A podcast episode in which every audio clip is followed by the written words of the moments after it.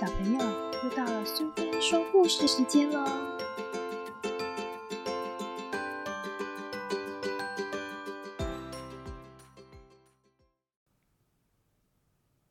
今天我们要讲的故事是《小怪兽》，作者和绘者是昆汀·布莱克，译者是方素珍，由北京联合出版公司所出版。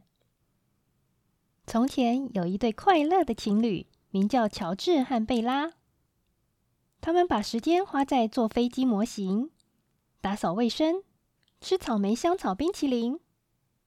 有一天，邮运员送来一个奇怪的包裹，他们一起拆开了包裹，看见一个粉嫩嫩的婴儿，非常漂亮。他的脖子上挂着一个标签，他叫小怪兽。小怪兽太可爱了，乔治和贝拉把它抛过来抛过去，快乐的过了一天。虽然小怪兽不是最完美的婴儿，但是看到它可爱又迷人的笑容，乔治和贝拉还是非常满意。他们开心的把它抛过来抛过去，而且越来越高。他们的生活真是幸福又美好。直到有一天，乔治和贝拉早上起来后，发现小怪兽变成一只好大的秃鹰，它的尖叫声非常可怕。到了晚上，叫声更加恐怖。接下来，我们该怎么办呢？乔治说：“我们怎么受得了啊？”接下来，他们一早起床后，发现小怪兽变成了一头小象。他把家具都撞翻了，还把桌巾拉下来。任何能用鼻子卷起来的东西，他都把它们吃到肚子里去。真可怕，贝拉说：“我们该怎么处理它呢？”接下来，他们一早起床后，发现小怪兽变成了一头野猪。它全身沾满了像泥巴的东西，啪嗒啪嗒的在家里跑来跑去，真是糟透了。乔治说：“简直没完没了。”接下来。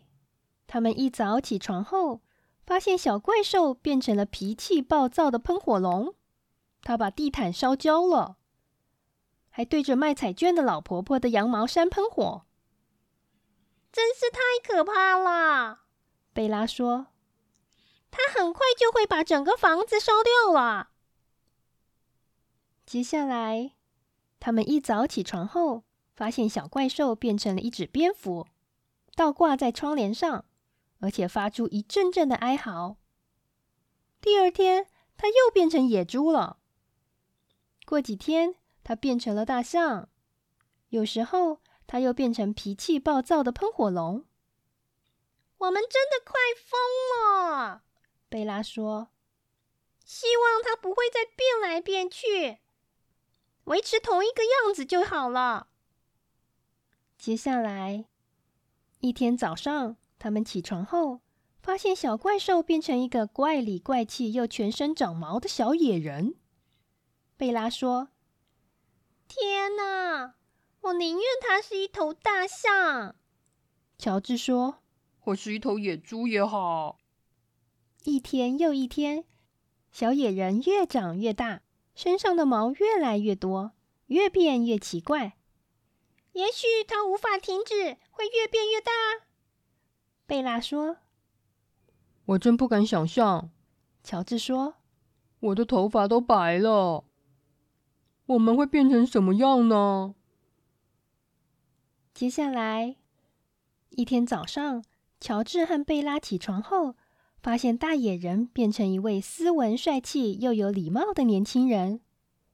他说：“妈妈，我帮你拉椅子，我帮你们准备早餐。”如果要我做任何事情，尽管告诉我。很快的，他认识了一名叫贝利的女孩。他们都喜欢修理机车、插花、吃水果沙拉。不久，他们决定一辈子生活在一起。